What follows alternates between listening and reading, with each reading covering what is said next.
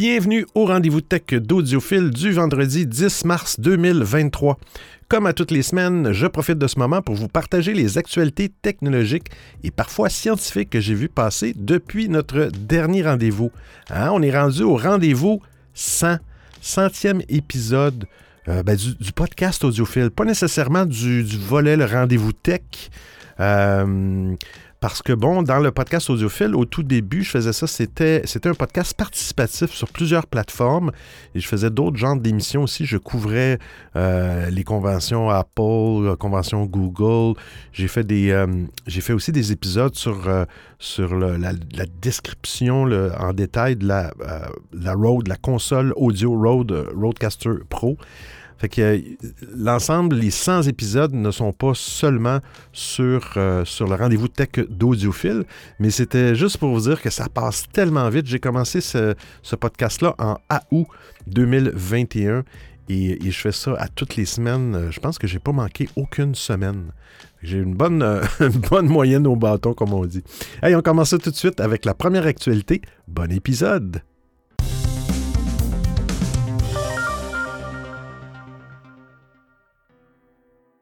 iMessage est enfin disponible sur Windows 11. Utiliser iMessage sur Windows, ce sera bientôt possible. Il ne s'agit pas d'une nouveauté Apple, mais plutôt d'une nouvelle fonctionnalité que Microsoft va proposer aux utilisateurs de son système d'exploitation Windows 11. Plus exactement, la firme de Redmond teste une version de son application PhoneLink pour iOS qui permettra de contrôler les SMS ainsi que les appels de l'iPhone sur l'écran d'un PC. Encore à l'essai, la fonctionnalité sera proposée aux testeurs de Microsoft. Ainsi, si vous voulez en profiter avant tout le monde, il faudra utiliser l'une des versions Insider Channels de Windows 11. Mais Microsoft précise aussi que tous les testeurs ne pourront pas tester ce nouveau phone sur iOS. En tout cas, si vous faites partie des utilisateurs concernés par le test en ouvrant l'application PhoneLink, vous devriez avoir le choix entre la synchronisation avec Android ou celle avec un iPhone. Si l'option iPhone est grisée, vous ne faites pas encore tester la nouveauté. Et pour le moment, on ne sait pas quand celle-ci sera accessible sur la version stable de Windows 11. Si vous êtes sélectionné pour tester la connexion entre Windows 11 et iOS, l'application PhoneLink vous dirige alors vers un guide étape par étape pour configurer votre PC et votre iPhone. Il faudra notamment lier les deux appareils avec une connexion Bluetooth et valider les permissions sur l'iPhone. Le processus est relativement fastidieux, mais une fois que Windows 11 et euh, iOS sont connectés, vous aurez accès aux messages et aux appels de votre iPhone sur le PC. Malheureusement, comme il ne s'agit pas d'une fonctionnalité proposée par Apple, bien celle-ci a des limites. Microsoft explique qu'il n'est pas possible de répondre aux messages de groupe ou d'envoyer des fichiers dans les messages. Mais à défaut d'une synchronisation parfaite façon iPhone et Mac, c'est ce que Microsoft propose et c'est déjà très bien. Euh, et je cite, une fois l'installation euh, guidée terminée et votre iPhone couplé avec euh, votre PC et les bonnes autorisations accordées, PhoneLink fournira une prise en charge iOS de base pour les appels, les messages et les contacts. Cela signifie que vous, vous serez averti directement via vos notifications Windows, explique Microsoft. Évidemment, il existe d'autres moyens d'avoir les contenus d'iMessage sur un écran de PC sous Windows. Cependant, une fonctionnalité native sur Windows 11 est toujours préférable.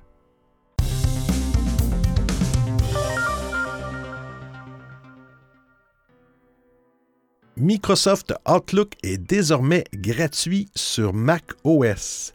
Microsoft va sans doute faire des heureux la firme de Redmond vient en effet d'annoncer sur son site qu'elle rendait son client de messagerie Outlook gratuit sur Mac OS, l'application qui nécessitait jusqu'à maintenant l'achat d'une licence Office ou la souscription d'un abonnement Microsoft 365 peut dès à présent être utilisé gratuitement, et ce sur tous les Macs. Maintenant qu'il est gratuit, le client de messagerie Outlook téléchargeable directement sur le Mac App Store vient euh, Mail, le client de messagerie qu'Apple propose par défaut dans macOS. A priori, malgré le passage euh, en gratuit de son logiciel, Microsoft n'a retiré aucune des fonctionnalités présentes. Outlook peut, comme n'importe quel client de messagerie, accueillir plusieurs comptes de messagerie provenant de divers fournisseurs. Il pourrez donc configurer vos comptes Gmail, iCloud, Yahoo. Yahoo, ça existe encore, ça. Évidemment, configurer vos adresses de messagerie via le protocole IMAP. La messagerie de Microsoft qui s'intègre parfaitement à macOS vous permettra de profiter des notifications natives sur votre Mac. Vous pourrez également activer un widget regroupant les données de votre agenda ou encore accéder à un raccourci dans la barre de menu de macOS pour garder un œil sur les prochains événements enregistrés dans votre calendrier. En outre, euh, Outlook prend en charge la fonction End Off pour continuer sur votre Mac une tâche commencée sur la version euh, d'iOS d'Outlook. Par ailleurs, euh, le client mail de Microsoft intégrera très prochainement une fonction permettant de définir des profils que vous pourrez ensuite associer au mode concentration de macOS. Vous pourrez par exemple créer un profil dédié à votre travail, ce qui vous permettra de mettre en pause les notifications ou encore de rester concentré sur votre travail sans être dérangé par vos courriels personnels. En proposant Outlook gratuitement aux utilisateurs de Mac, Microsoft espère sans doute faire grossir le nombre d'utilisateurs de son client de messagerie. Et cette stratégie pourrait s'avérer payante pour l'entreprise, car la plupart des solutions alternatives censées concurrencer Apple Mail, comme Spark ou encore AirMail, euh, nécessitent toutes de passer à la caisse pour bénéficier de certaines fonctionnalités. Par ailleurs, les clients de messagerie vraiment gratuits sur macOS sont assez peu nombreux. Il en existe bien quelques-uns comme Mozilla Thunderbird, Opera Mail ou Vivaldi Mail, mais leur interface et leur intégration avec macOS restent moins attractives que ce que propose Microsoft avec Outlook. Mais la firme de Redmond a peut-être une, autre idée derrière la tête. Ah, c'est pas surprenant. Car en permettant aux utilisateurs d'utiliser Outlook, l'entreprise américaine leur permet de mettre un pied dans l'univers d'Office. Par conséquent, les utilisateurs séduits par son client de messagerie seront peut-être plus enclins à s'abonner à Microsoft 365 pour profiter d'une meilleure intégration de la messagerie avec les autres outils de la suite bureautique.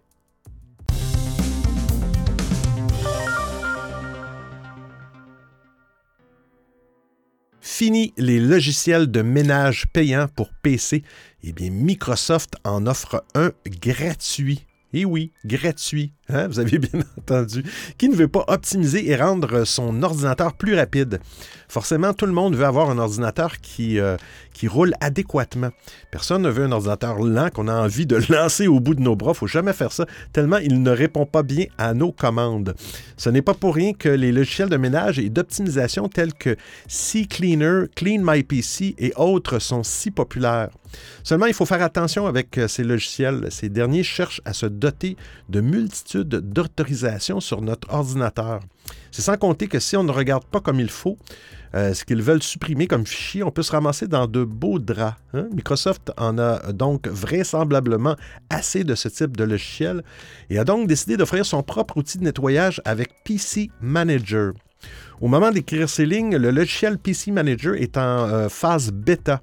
Néanmoins, on peut le télécharger et l'utiliser sur notre ordinateur si on a Windows 10 euh, version 18.09 et supérieure, ou Windows 11, et ainsi optimiser ses performances. Le petit hic, c'est que c'est uniquement en anglais pour le moment. PC Manager ne réinvente pas le genre et propose des outils de nettoyage qui étaient déjà offerts euh, sur, sur Windows. C'est juste qu'au moins tout est rassemblé en un seul endroit, ce qui est bien plus euh, pratique. On, peut d'abord lancer un bilan de santé, le Health Check. Cette fonction permet d'analyser notre ordinateur et vérifier s'il n'y a pas de logiciel ou d'application qui pose problème. Ça permet également de lancer l'antivirus gratuit Windows Defender afin de scanner s'il n'y a pas un logiciel malveillant sur notre ordinateur. On retrouve également une option pour gérer le stockage de notre ordinateur. Euh, c'est dans celui-ci qu'on va nous proposer d'effacer des fichiers inutilisés, des fichiers temporaires ainsi que la cache de nos applications. Ça peut être surprenant l'espace que ça prend. Il est également possible de trier nos fichiers sur notre ordinateur selon la taille de ceux-ci. À ce moment, on peut décider de supprimer ceux qu'on juge qui prennent trop de place et, qu'on n'a pas besoin dans le fond. Un autre onglet nous permet de gérer les applications qui roulent présentement sur notre ordinateur, dont celles en arrière-plan. On peut alors décider d'arrêter celles dont on n'a pas besoin et donc réduire la consommation du processeur et de la mémoire vive de notre ordi. On peut également gérer les applications qui s'ouvrent par défaut à l'ouverture de notre ordinateur. Ceci peut s'avérer pratique pour accélérer l'ouverture de notre machine. Enfin, on retrouve un bouton Boost qui nous permet d'autoriser PC Manager à faire toutes ces tâches d'un seul coup, ce qui redonne alors un petit coup de pouce à notre ordinateur et le rend un peu plus rapide.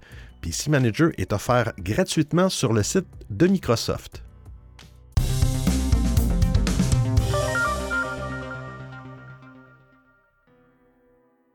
Le navigateur DuckDuckGo arrive sur Windows.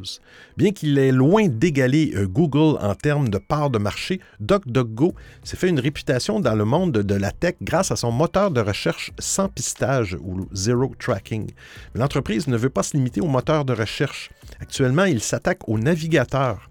Après avoir lancé la bêta de son navigateur pour Mac en 2022, DuckDuckGo se lance également sur Windows.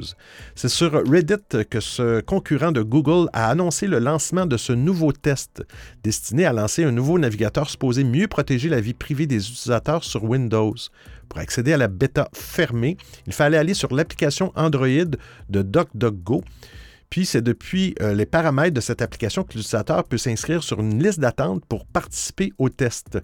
Comme tous les autres produits de DuckDuckGo, le navigateur pour Windows mise sur la protection de la vie privée. L'entreprise promet des recherches privées, le blocage des traceurs sur le web, l'utilisation d'un chiffrement forcé, le blocage des bandeaux cookies et d'autres fonctions de confidentialité à venir. Mais pour le moment, il s'agit d'une version test et l'entreprise prévient que DuckDuckGo pour Windows n'a pas été euh, encore testé sur tous les types de machines. Et de ce fait, il est possible que certains utilisateurs observent des problèmes de fonctionnement, mais c'est justement l'intérêt euh, d'une phase bêta. DuckDuckGo indique également que la version Windows actuelle n'a pas toutes les fonctionnalités de la version pour Mac, mais ces fonctionnalités comme la protection des emails, des courriels, arriveront dans quelques semaines. L'entreprise indique également qu'il a créé ce navigateur en partant de zéro. De ce fait, il ne s'agit donc pas d'une version modifiée du projet Chromium de Chrome. Néanmoins, cette approche pourrait changer plus tard. On ne sait pas quand les navigateurs pour Windows et Mac de DuckDuckGo seront stables, mais en tout cas, le développement de ceux-ci montre la volonté de l'entreprise d'étendre ses activités au lieu de se concentrer euh, sur son moteur de recherche. Il est important de noter que celle-ci propose déjà des applications mobiles, une extension pour Google Chrome, ainsi que des outils de protection, comme une protection des adresses euh, courriels similaire à ce qu'Apple propose sur ses produits. Sinon, il est à rappeler que de son côté, Google Chrome et Android envisagent aussi de bloquer les traceurs et les cookies tiers. Mais d'abord, la firme de Mountain View doit finir le développement d'une série d'outils qui remplacera ces technologies par des alternatives respectueuses de la vie privée pour que les publicités que nous voyons continuent d'être pertinentes.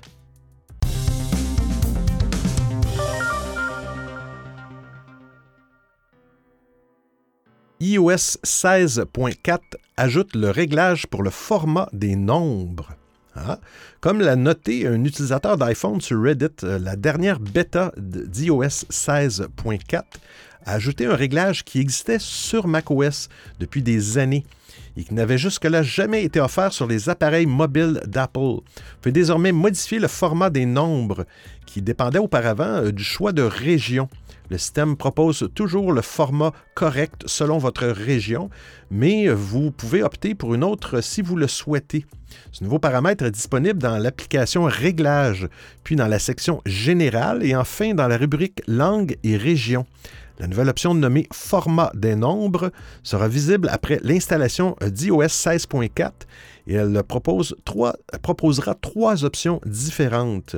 Ben, la valeur par défaut, c'est que les, milliers sont séparés par des espaces et la décimale après une virgule.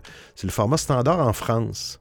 Euh, l'autre format, c'est les milliers sont séparés par une virgule, mais c'est la décimale après un point qui est le standard, notamment en Amérique du Nord. Et le dernier, les milliers euh, sont séparés par des points. Hein, c'est spécial. La décimale après une virgule, une notation que l'on retrouve dans plusieurs pays européens. Même si la majorité des utilisateurs n'aura sans doute jamais besoin de changer ce réglage, c'est toujours bien de l'avoir sous la main pour les cas exceptionnels.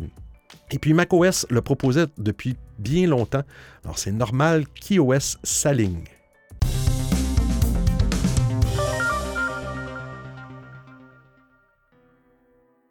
L'astuce secrète iPhone la plus utile en voyage sur iMessage. Vraiment intéressant, j'en ai appris une euh, cette semaine. Les fonctionnalités de l'iPhone sont de plus en plus nombreuses et iOS cherche toujours à simplifier la vie à ses utilisateurs. Parmi les fonctionnalités les plus importantes, beaucoup concernent la communication. C'est pourquoi iMessage est un bon moyen pour Apple de proposer des raccourcis pratiques. L'un des derniers en date concerne le suivi des vols. Lorsque vous voyagez, il est fréquent d'avoir envie de tenir au courant son entourage, sa famille, ses amis, particulièrement s'ils vous attendent à votre arrivée, par exemple. Désormais, ils n'auront plus à attendre votre message ou se rendre à l'aéroport pour en savoir plus sur les potentiels retards. Une fonctionnalité secrète iPhone fait le travail à votre place. En envoyant par iMessage le numéro de vol de votre vol, euh, euh, vos, destinataires pourront cliquer dessus et une nouvelle fenêtre pop-up sur iOS s'ouvrira. Sur celle-ci, un aperçu en direct de l'avancée de l'avion dans les airs. En cliquant dessus, plus de détails s'affichent, notamment l'heure d'arrivée, le temps d'avance ou de retard, la durée, mais aussi euh, le numéro où seront déposés les bagages. Plus besoin de vous rendre non plus sur un site de suivi de trafic aérien tel que FlightAware, FlightRadar 24, même si la plateforme propose plus de détails sur les vols en cours et s'avère être indispensable pour les fans d'aviation. Le grand public se contentera de cette fonctionnalité cachée iPhone. Elle est disponible sur les dernières versions d'iOS et ce depuis juin 2022 quand même. Si vous êtes du genre à prévoir à l'avance les choses et que vous envoyez le numéro de vol quelques jours avant, alors le statut du vol ne sera pas disponible directement. Auquel cas, la fonctionnalité cachée vous proposera plusieurs dates de vol et vous n'aurez qu'à sélectionner la vôtre. Il faut savoir que les numéros de vol sont généralement utilisés par euh, les compagnies euh, jour après jour.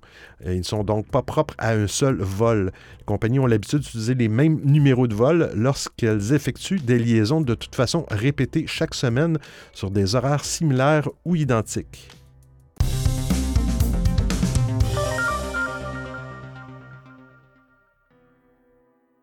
La Pixel Watch peut désormais détecter les chutes. Google a récemment annoncé que la Pixel Watch est désormais équipée d'une fonctionnalité qui détecte les chutes. En 2018, une fonctionnalité Apple Watch a également été lancée et a aussi utilisé des capteurs de mouvement ainsi que des algorithmes afin de déterminer si une personne est tombée ou non. À la différence de la fonctionnalité identique d'Apple Watch, celle de Google n'appellera pas accidentellement les services d'urgence lors de vos sports d'hiver. Par conséquent, vous pourrez pratiquer vos activités en toute sérénité, sans craindre que votre montre ne déclenche un appel d'urgence accidentel. Le fonctionnement de la Pixel Watch est très simple. Si elle détecte une éventuelle chute ainsi qu'une absence de mouvement dans les 30 secondes qui suivent, un son d'alerte sera émis. Un message va alors s'afficher sur l'écran, ce qui permettra de savoir si tout va bien. Si vous n'avez pas été victime d'une mauvaise chute, il suffit d'appuyer sur Je vais bien afin d'ignorer l'alerte. Dans le cas contraire, il faudrait appuyer sur je, faudrait appuyer sur Je suis tombé et j'ai besoin d'aide. Et la monde appellera, si vous le souhaitez, les services euh, d'urgence. Dans le cas où aucune euh, réponse de votre part n'est enregistrée par la montre, le son de l'alerte continuera à être émis pendant une minute environ. Durant les dernières secondes, il sera un peu plus fort. Si au bout de ce laps de temps, aucune réaction de votre part n'est enregistrée, la montre contactera automatiquement les services d'urgence. Ces derniers recevront un message automatisé indiquant votre emplacement et une demande d'intervention. Cette fonctionnalité peut être activée ou non selon les besoins de chacun. Pour l'activité, il suffit de vous rendre sur la page mise à jour de votre application Watch Companion à partir de votre téléphone couplé. Vous pouvez également le faire depuis l'application Pixel Watch Safety. D'après Google, la détection de chute par la Pixel Watch devrait normalement éviter les fausses alertes. D'ailleurs, la firme a annoncé que la montre est capable de différencier une chute brutale d'une activité physique vigoureuse. Elle est également en mesure d'identifier un petit trébuchement euh, sans grandes conséquences grâce à l'élaboration d'algorithmes d'apprentissage automatique, l'élaboration de tests rigoureux, notamment en étudiant les réponses du corps ainsi que ses réactions instinctives à une chute, contribuent également à son efficacité. Pour renforcer cela, plusieurs données de chute humaines ont été utilisées et simulées afin de former le processus à détecter efficacement les chutes réelles et par la même occasion à minimiser les fausses alertes.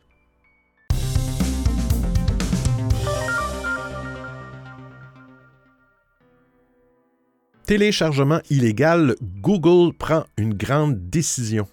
Le téléchargement illégal reste un véritable fléau pour les ayants droit, d'autant plus que certains sites illégaux sont indexés par Google.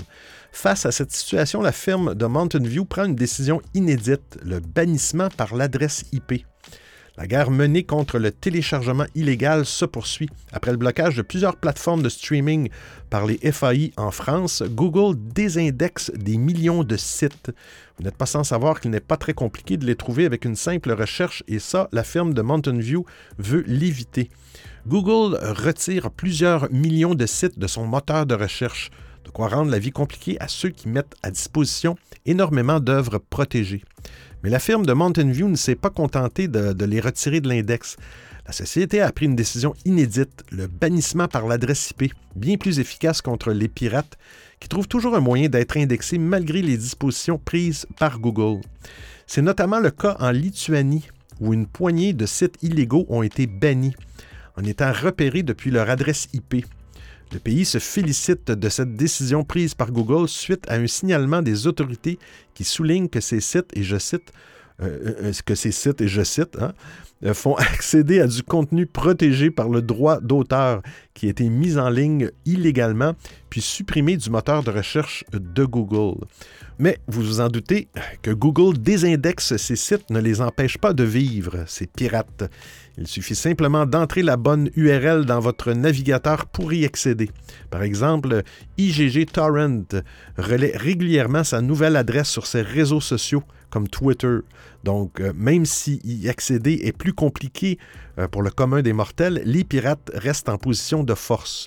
Nul doute que ces sites illégaux vont rapidement découvrir comment contourner le bannissement IP mis en place par Google. Alors rendez-vous au prochain round.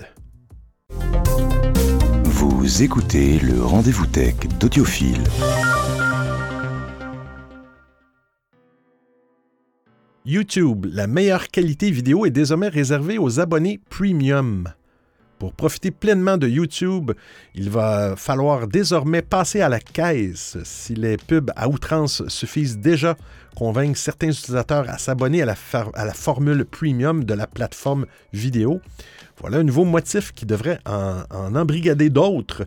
La qualité d'image la plus pure est enfin proposée par le géant du divertissement mais elle n'est pas gratuite. Alors pas de panique, les définitions 1080p et 4K restent accessibles à tous, du moins pour le moment.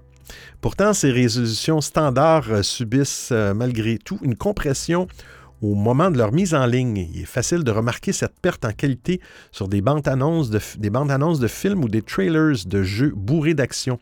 Dès que les images s'enchaînent trop rapidement, l'ensemble a tendance à perdre en clarté. En ce début d'année 2023, YouTube décide alors de mettre en place une nouvelle qualité visuelle, le 1080p sans compression. Mais vous aurez compris, pour profiter de ces vidéos de cette façon, il faudra débourser 12 euros par mois. Bon, 11,99 euros euh, pour avoir YouTube Premium. Pour l'heure, cet abonnement Premium ne permet d'accéder qu'à une poignée de fonctionnalités. Alors, comme je le disais, pour un tarif de 12 euros par mois ou 12 dollars américains, c'est à peu près la même, la même valeur, soit 3 euros de plus qu'un abonnement à Disney, par exemple. Cette formule permet de rendre l'utilisation de la plateforme moins rébarbative. Les publicités disparaissent et laissent place à de la lecture sans interruption. Désormais, il est également possible de profiter d'une meilleure qualité vidéo. Pour les utilisateurs sur un ordinateur ou un téléviseur, les fonctionnalités s'arrêtent là. Seule l'application mobile permet de profiter du reste des améliorations. Via celle-ci, les abonnés peuvent télécharger les vidéos de leur choix pour les regarder hors connexion et profiter de la lecture en arrière-plan, que ce soit pendant l'utilisation euh, d'une autre application ou lorsque le, téléphone intelligent est verrouillé. Aussi, il convient de rappeler qu'un abonnement YouTube Premium comprend également un accès à YouTube Music Premium, qui est normalement facturé à à peu près 10 euros par mois.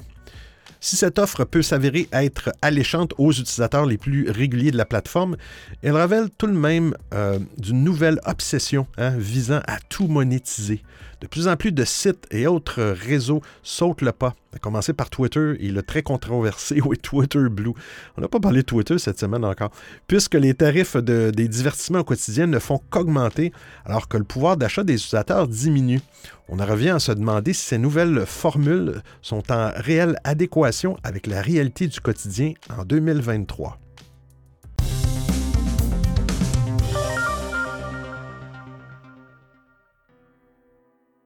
Facebook. Les Reels passent de 60 à 90 secondes. Oh là là! Encore une copie. Les Reels sont devenus un aspect très important de Facebook à la fois pour les utilisateurs et pour Meta. À la manière des vidéos de TikTok qui récupèrent les données envoyées par 28 000 applications, les Reels sont très populaires. À tel point que Meta priorise la monétisation des vidéos courtes de Facebook. La société de Mark Zuckerberg euh, vient d'augmenter la durée maximale des Reels en passant de 60 à 90 secondes. Meta augmente régulièrement la durée euh, des contenus qui peuvent être partagés sur ses plateformes.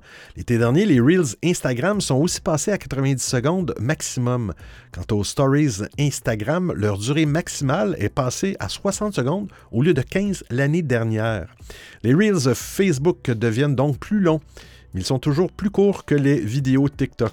Ah, ça s'en vient. Le réseau social chinois accueille effectivement des vidéos longues de 10 minutes depuis plusieurs mois. Celles-ci ne sont euh, tout de même pas aussi populaires que les vidéos courtes dont les utilisateurs sont particulièrement friands. En plus de la durée maximale de 90 secondes, Meta en a aussi profité pour annoncer une nouvelle fonctionnalité appelée Grooves comme celles, comme, hein, euh, comme celles qui sont déjà disponibles sur Instagram et TikTok. Cette fonctionnalité permet de synchroniser un, Reels Facebook avec une chanson. Meta utilise une technologie de battement visuel qui synchronise le mouvement d'une vidéo avec le rythme d'une musique. D'autres nouveautés ont également été annoncées. Par exemple, vous pouvez facilement euh, générer des Reels à partir de vos souvenirs Facebook. Des modèles de vidéos tendance permettront aussi de créer des Reels euh, plus facilement sans se soucier des transitions, des effets visuels, etc. Enfin, les changements apportés aux Reels Facebook montrent bien une nouvelle fois à quel point Meta compte sur les vidéos courtes. Pour l'entreprise, les vidéos courtes enregistrent la croissance la plus rapide, toutes plateformes confondues. Pour vous donner une ordre d'idée, le nombre de visionnements de Reels a plus que doublé en 2022 sur Facebook et Instagram.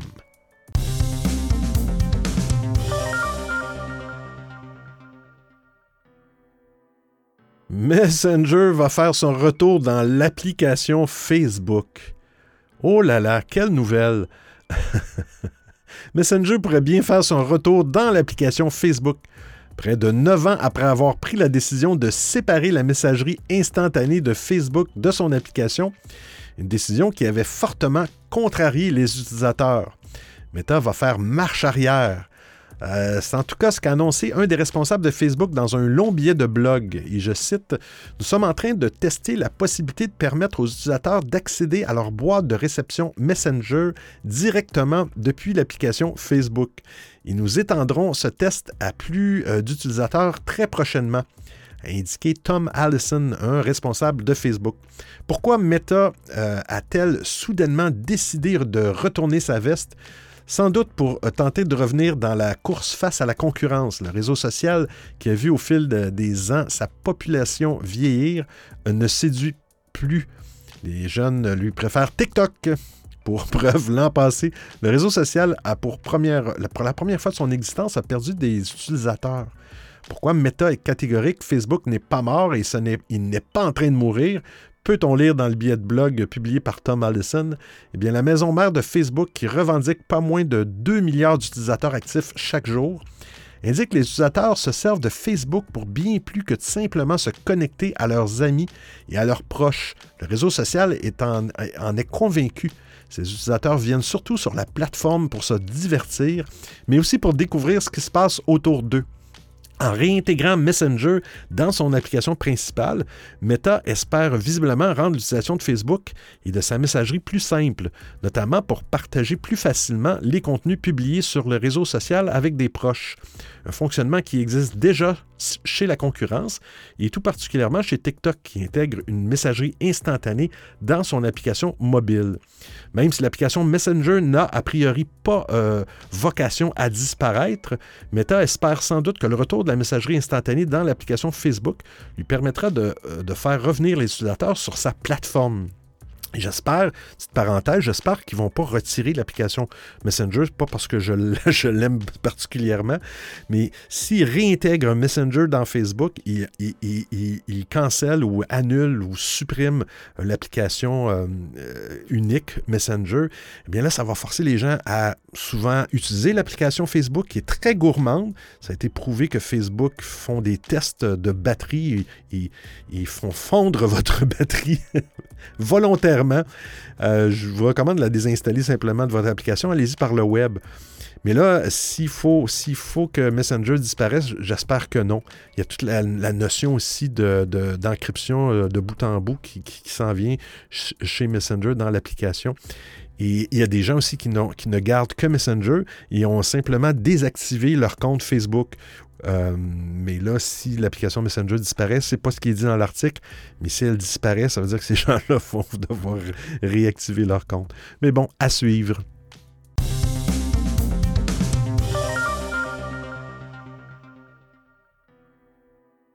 TikTok va limiter son utilisation à une heure par jour.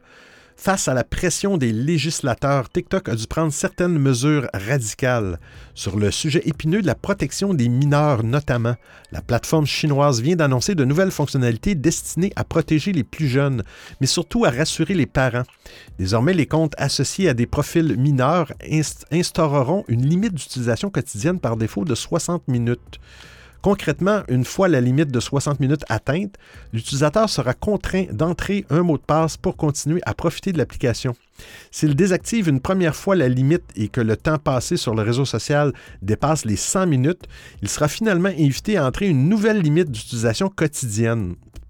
C'est bizarre. Selon TikTok, le scroll ou le déroulement infini, la pertinence de l'algorithme pousse souvent les utilisateurs à rester de longues minutes, effectivement, parfois des heures, effectivement, à visionner des vidéos depuis la plateforme. L'entreprise chinoise espère profiter de la limitation du temps d'écran pour redorer son image, hmm, notamment en Europe et en France, où le Sénat vient d'ouvrir une enquête officielle. euh, ça se discute en France et aux États-Unis. Reste que pour être utilisé, il faudra que les utilisateurs aient au préalable entré leur véritable date de naissance.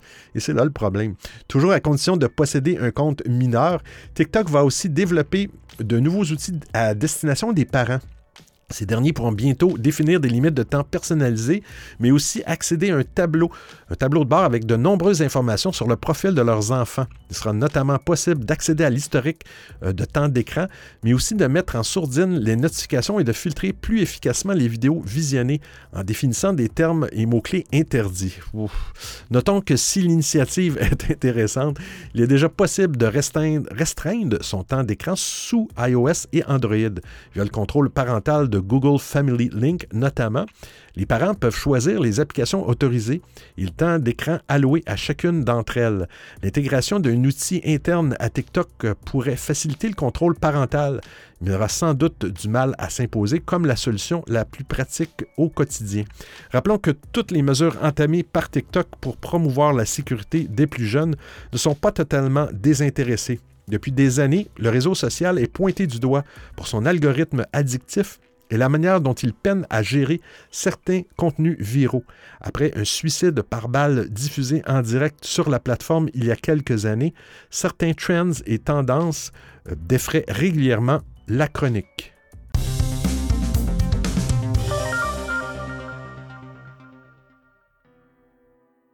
Le navigateur Brave lance sa propre intelligence artificielle.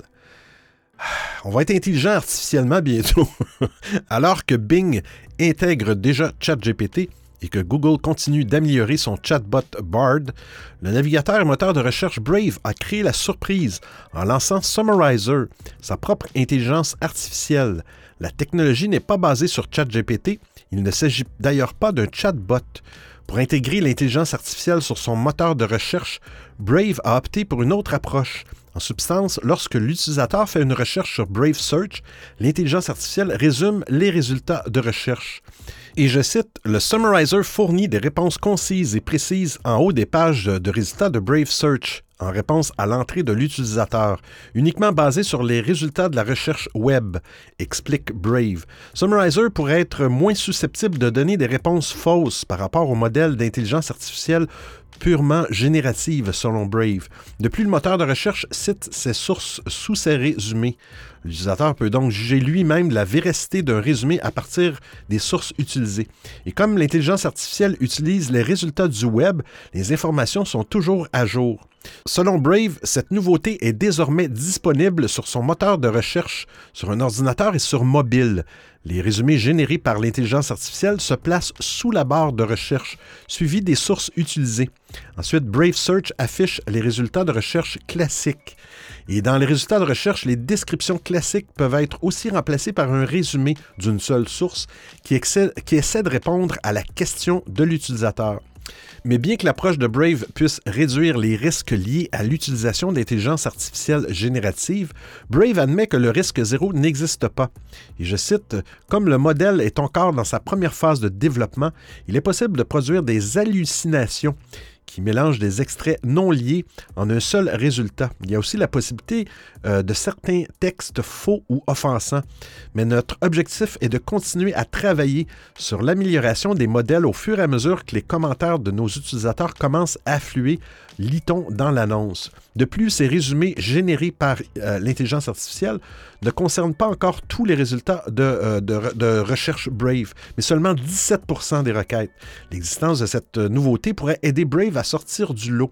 Aujourd'hui, son navigateur est l'un des principales alternatives à Google Chrome.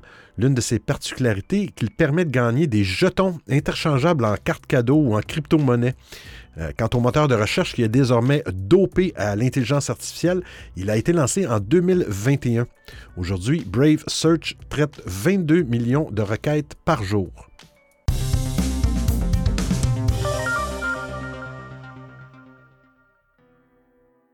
Voici Radio GPT, euh, une station de radio générée par l'intelligence artificielle. Si vous vous intéressez un temps soit peu au machine learning, vous avez difficilement pu passer à côté de ChatGPT, hein, le stupéfiant chatbot d'OpenAI, et j'ouvre une parenthèse, qui dit parfois des stupidités. Mais bon.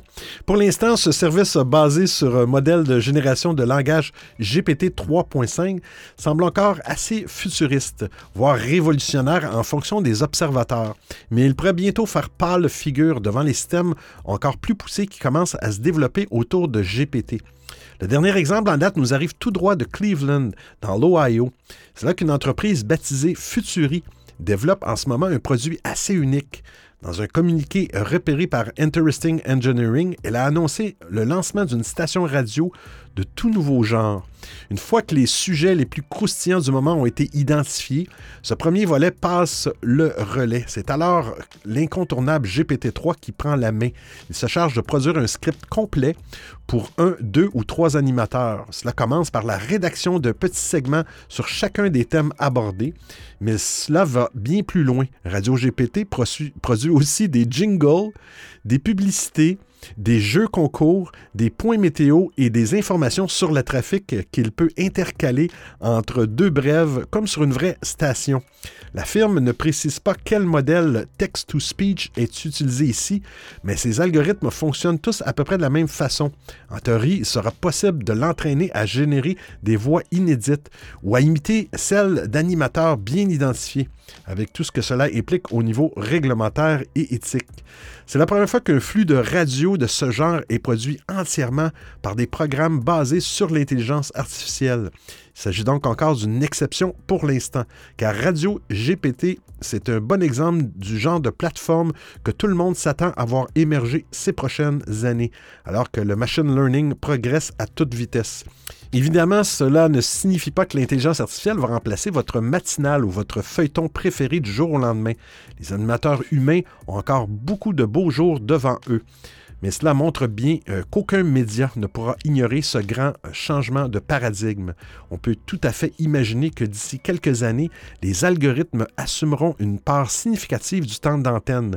Et cela ne concerne pas que la radio puisque nous avons désormais accès à des outils de génération de textes, de sons et d'images.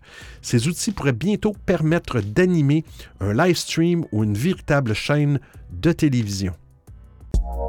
Alors j'espère que vous appréciez le format et le contenu de l'émission. Si vous avez des suggestions d'actualité, des commentaires, vous voulez m'envoyer un message audio ou simplement me payer un café, eh bien c'est très simple. Vous trouverez tous les liens sur www.audiophile.com. Il y a même une section nommée Docu, le rendez-vous tech d'audiophile intégral avec l'ensemble des références web ou liens URL. Et je vous remercie de m'avoir prêté vos oreilles pendant l'écoute de cet épisode. Alors, c'est terminé pour aujourd'hui. Euh, je souris parce que ça a été un petit peu difficile aujourd'hui. ça paraît pas, hein, parce que je suis, tellement professionnel, euh, hein, professionnel de, de la balado. Euh, j'ai comme un chat dans la gorge. Hein, mais j'ai un chien dans le studio, mais les allergies du chien me, donnent un chat dans la gorge. beaucoup de répétitions, mais bon. Euh, il faut, faut, faut, en rire. Il faut rester de bonne humeur. Il hein. faut pas être triste. Hein. Mais non, ben non, mais non. Parce que dans sept jours, hein, c'est quoi? Un autre épisode du rendez-vous tech d'audiophile. D'ici là, portez-vous bien. Ciao, ciao tout le monde.